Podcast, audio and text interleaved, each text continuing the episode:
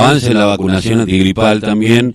Eh, por eso estamos ah, en comunicación con la licenciada Leticia Celiani, subsecretaria de Gestión de la Información, Educación Permanente y Fiscalización del Ministerio de Salud de la provincia de Buenos Aires. Muy buenos días, Leticia. Carlos Tafanet te saluda. ¿Cómo va? ¿Qué tal? Buen día. ¿Cómo estás? Bien. Bueno, eh, importantísima porque hubo algunos temas de influenza estas últimas semanas, alguna gripe, y aparte anda dando vuelta nuevamente la gripe A, y recordemos que el coronavirus, el COVID no se fue, no es que ya está, se terminó. Eh, ¿Cómo viene el tema de vacunación? Efectivamente, hemos comenzado la, campaña de vacunación contra la gripe la semana pasada, como todos los años, eh, este año también se empieza con el personal de salud. Eh, ya la semana que viene vamos a empezar con los bebés, los niños y niñas entre 6 y 24 meses, que estamos recibiendo esta semana las dosis pediátricas, y en la medida que vayamos recibiendo más dosis va a ir avanzando la campaña con el resto de los grupos que tienen indicación de esta vacuna, que son las personas embarazadas eh, y que son también las personas entre 2 y 64 años que tienen algún factor de riesgo.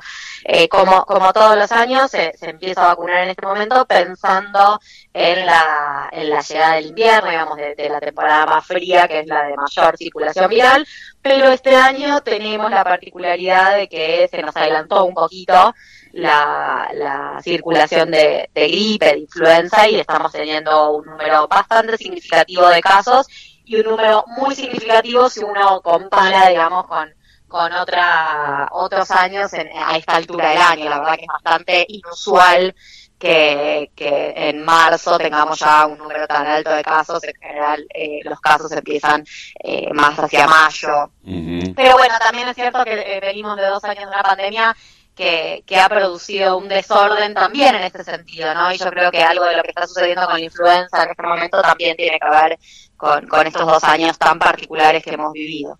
Eh, teniendo en cuenta de aquellos que, porque yo ahora me tengo que dar la, la primera dosis de la segunda etapa, sería, ¿no? Pues son tres dosis de COVID eh, y pues, esta sería la cuarta, pero en realidad es comenzar nuevamente. Eh, aquellos que, que, que, tienen, que pueden llegar a, ir a vacunarse eh, contra la gripe, ¿cuánto tiempo tienen que esperar de la vacuna, de haber sido inoculados por la alguna de las vacunas contra el COVID?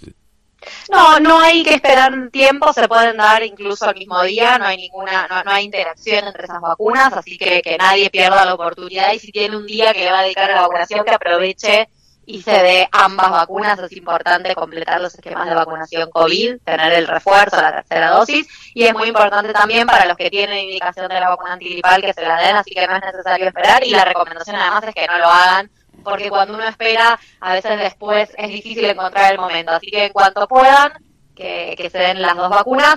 Igual insisto con que en el caso de la antigripal por ahora solamente se está vacunando al personal de salud y ya en las próximas semanas avanzaremos con el resto de la población. Eh, con respecto a este pequeño brote de sarampión que ha habido o estos casos de sarampión que han aparecido, eh, bueno, hablan de que alguien que vino del Medio Oriente, pero recordemos que en la pandemia amarilla, los cuatro años del neoliberalismo, había crecido bastante el sarampión eh, normalmente el sarampión eh, es una desidia por parte del Estado de no llevar campaña vacunatoria cuando nosotros lo teníamos casi desterrado. Eh, ¿Y cuánto complica? Porque también es respiratoria. Sí, efectivamente. Nosotros asumimos la gestión en el 2019 con un brote de sarampión en curso y con el riesgo de que la Argentina perdiera el estatus de país libre de sarampión. País libre de sarampión se le llama a aquellos países que no tienen circulación endémica de, de sarampión. Eh, ahora, en este momento, se ha detectado, se ha confirmado un primer caso de, sarampión que no es autóctono, que es eh, importado desde una persona que, reside en la ciudad autónoma de Buenos Aires, pero que ha viajado al exterior y que evidentemente se contagió estando, estando de viaje. Eh, lo que sucede con, con el sarampión, como con cualquiera de las enfermedades que se previenen mediante vacunas, es que al bajar las coberturas de vacunación, eh, bueno, obviamente todos estamos más expuestos eh, a, estos virus. Y en el caso eh, en el caso particular del sarampión, como otras vacunas del, calendario nacional de vacunación, nosotros venimos con eh, una, una, baja en las coberturas de, de, vacunación que arrancó durante el macrismo, con un descenso sostenido de, de, las coberturas de vacunación y que obviamente la pandemia terminó de eh, agravar o de complicar esa situación porque durante estos dos años de pandemia también mucha gente ha, pospuesto, ha dejado de ir a vacunarse, ha dejado de llevar a sus chicos a vacunar, eh, producto de la pandemia, de la necesidad de, confinamiento, bueno, de, toda la situación tan crítica que hemos atravesado. Y la verdad que entonces estamos en una situación compleja y en particular con el sarampión tenemos la amenaza de algunos países como por ejemplo Brasil, muy cercanos y donde hay mucho intercambio, que tienen una alta circulación de este virus, eh, lo cual puede traer algunos problemas a nuestro país. Esperemos que sean estos casos aislados, que, sean casos vinculados a la importación, a, los viajes, digamos, y que esas personas eh, no contagien a otros y que eso no genere una circulación local del virus. Por eso también es importante que ante cualquier síntoma, cualquier síntoma, en un principio los síntomas del sarampión pueden eh, confundirse con síntomas gripales o incluso con síntomas de COVID, ¿no? Fiebre, decaimiento. Eh, y la diferencia que, aparece con el sarampión son estas manchitas en la piel, los exantemas, que eso es como bastante claro y diferencial del sarampión. Pero es importante que ante cualquier síntoma, cuando uno se siente mal en este contexto de circulación de COVID, de gripe y de posible circulación de sarampión, consultar rápidamente al médico, usar barbijo, el barbijo también ayuda para evitar contagiar de sarampión. O sea que el uso de barbijo es muy importante en este contexto, en este momento, eh, y tratar de estar en contacto con la menor cantidad de, personas, del mismo modo que lo hacíamos con COVID. Tal vez la experiencia que hemos tenido durante estos dos años nos ayude a que todos seamos un poco más, más conscientes de la necesidad de, de aislarse, de hacer de reposo, de cuidarse cuando uno no se siente bien para no exponer a otros al contagio. El sarampión es una enfermedad muy contagiosa, eso es lo, lo, más riesgoso, digamos, es muy contagiosa. Eh, y es necesario entonces estar muy alertas en este en este contexto de un primer caso confirmado, pero además de alta circulación en países vecinos. Eh, teniendo en cuenta de que sí, bueno, quienes tenemos hijos sabemos que cuando uno se agarra el sarampión termina el proceso y se agarra el otro el toque. Eh, y que quedamos todos medio... Digo, a lo mejor esta es una pregunta de viejo, ¿no? que, porque, bueno, yo soy de la época en que primero la escuela pública era la escuela que usábamos casi todos, el 90% de la población eh, que, nos, nos educábamos, pero aparte el calendario de vacunación estaba muy vinculado con la escuela.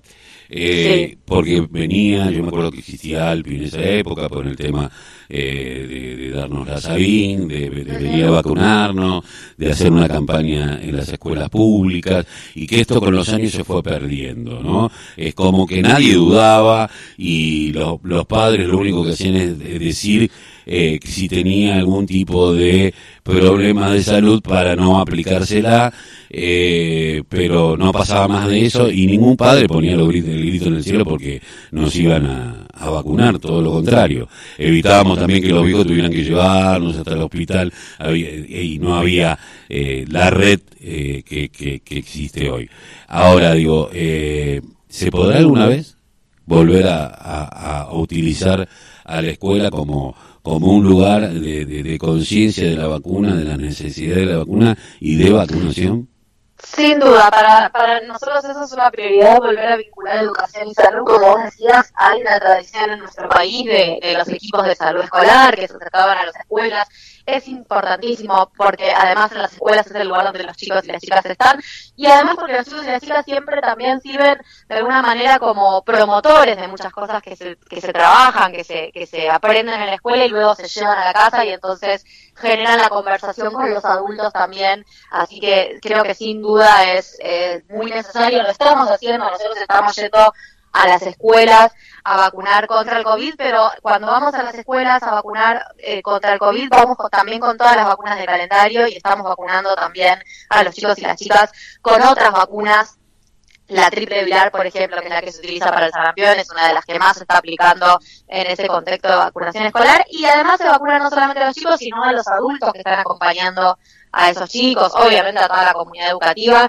Creo que hay que volver a, reforzar ese vínculo entre la escuela y el sistema de salud. Es indispensable, es importantísimo eh, y es el trabajo que estamos haciendo la un poco tironeados, traccionados por, por el COVID, pero creo que es algo que va a quedar, que se va a instalar y que tiene que haber ese, ese vínculo mucho más fluido como había en otros momentos, e incluso volver a incorporar el trabajo de, de los docentes, de los trabajadores de la educación, en pedir las libretas de vacunación, en revisarlas, no para, para privar a nadie de la posibilidad de ir a la escuela o de hacer actividades, pero sí para que cuando encontramos algún niño o alguna niña que no tiene sus vacunas al día, poder acercarse a las familias, poder establecer el vínculo con el sistema de salud para que puedan vacunarse. Es fundamental y es lo que de alguna manera va a hacer que aumentemos rápidamente esas coberturas que yo decía hace un ratito vienen bastante golpeadas de los últimos años. Así que en esa línea estamos trabajando y para nosotros es eh, una prioridad en, en la gestión la de vincular nuevamente a la escuela con el sistema de salud.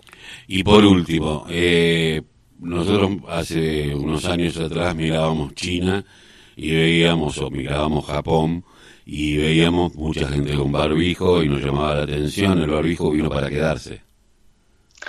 Eh, a ver, yo creo que no sé si, si vino para quedarse y no, sé si vamos a, tener o ver en nuestro país esas mismas imágenes que veíamos o que vemos en, algunos otros países. Eh, la verdad es que no lo sabemos, yo creo que estamos en este momento eh, en una situación que en términos epidemiológicos es favorable respecto al COVID, los casos vienen bajando, hemos pasado el inicio de, clases y eso no ha alterado la situación epidemiológica, no hemos tenido un aumento de casos con la, con la concurrencia masiva de los chicos y las chicas a las escuelas, eso es muy bueno. Nos falta pasar una segunda prueba, digamos, que es la llegada del clima más frío, creo que abril va a ser un mes clave, y que una vez que eso pase, eh, bueno, habrá que volver a evaluar si necesitamos seguir sosteniendo el uso de barbijo, en todo caso, en qué escenarios, en qué contextos, en qué situaciones, eh, y e ir evaluando. Obviamente la, idea y lo que todos decíamos es que el barbijo no, no haya llegado para quedarse eh, indefinidamente entre nosotros. Estamos hoy en una situación favorable respecto a COVID, pero también con la convivencia de otros virus de eh, a los cuales también nos ayuda a protegernos el barbijo y por eso es que estamos esperando un poco y, seguimos evaluando la situación antes de tomar una decisión en la línea de, eliminar o de, o de dejar de utilizar los barbijos en algunos escenarios. Nos falta, creo que, que como decía, abril es una clave y tal vez hacia hacia fines de abril, si las temperaturas bajan y eso no nos complica demasiado, podamos empezar de a poquito a pensar algunas cuestiones respecto al uso de barbijo pero me parece que hay que ser muy cuidadoso, muy cauteloso, porque además es muy difícil avanzar en esa línea y luego retroceder si hiciera falta, porque hay un aumento de casos o porque la situación se pone más complicada respecto a COVID o sarampión. Hoy el barbijo nos ayuda, y nos ayuda con todo eso, nos ayuda con el COVID, nos ayuda con el sarampión y nos ayuda con la gripe. Así que me parece que es importante hoy seguir reforzando su uso, pero dejando claro que, que no necesariamente nuestro país vaya, en nuestro país vaya a suceder lo mismo que sucede en otros países eh, donde todos los inviernos se usa barbijo. No sabemos si esa va a ser la situación. Eh, sabemos que en algún momento vamos a poder relajar un poco su uso y hay que ir evaluando y iremos viendo también qué otros desafíos nos presenta el coronavirus, porque hasta ahora también hemos aprendido que cada vez que estamos cerquita de pensar que la pandemia se está terminando, aparece una nueva variante, aparece alguna otra situación que nos pone otra vez en, en jaque. Así que hay que ser cuidadosos, ir de a poco, pero por supuesto la expectativa es que podamos ir, eh, en todo caso, reservando el uso de barbijo para algunas situaciones particulares o para grupos que tal vez, porque tienen alguna historia de salud más compleja, algún factor de riesgo, necesitan cuidarse un poco más. Pero todo hay que ir evaluándolo a medida que, vaya pasando el tiempo y, y, que, y que avancemos también en, el otoño y en las bajas temperaturas. Bueno, le decimos a la gente entonces también porque hay una hay un gran compromiso por parte de los intendentes en los municipios que se acerquen a la, a, la comuna a la cual pertenecen, al distrito por el cual pertenecen en la provincia de Buenos Aires para saber dónde se pueden vacunar porque me parece que bueno, hay un compromiso de los estados de cercanía eh, a, partir de las políticas públicas que plantea el gobierno de la provincia. Sin duda, están disponibles, aviso que están disponibles en, la página del Ministerio de Salud de la Provincia de Buenos Aires el listado de, de, vacunatorios de, cada uno de los municipios para que puedan verificar cuál les queda más cerca y poder acercarse para vacunarse tanto contra la gripe como con cualquier vacuna de calendario. Es un buen momento para insistir en la vacunación en general. Esa información está colgada en la página de, la provincia y en la medida que avance la campaña antigripal y que avancemos con la población general también va a estar disponible la información ahí. Así que invitamos a todos que, aprovechen eh, y, que, busquen su vacunatorio más temprano y que vayan a completar, a vacunarse contra la gripe y también a completar aquellas aquellas dosis de vacunación de calendario que por algún motivo no se, no se ha dado hasta ahora. Eh, Leticia, te agradecemos mucho haber pasado por aquí por la voz. Invito a que le calle el silencio en la radio de la Unión Nacional de Clubes de Barrio. Un abrazo. Gracias a ustedes, un abrazo grande. La licenciada Leticia Seriani, subsecretaria de Gestión de la Información, Educación Permanente y Fiscalización del Ministerio de Salud de la Provincia de Buenos Aires, sobre el tema del avance.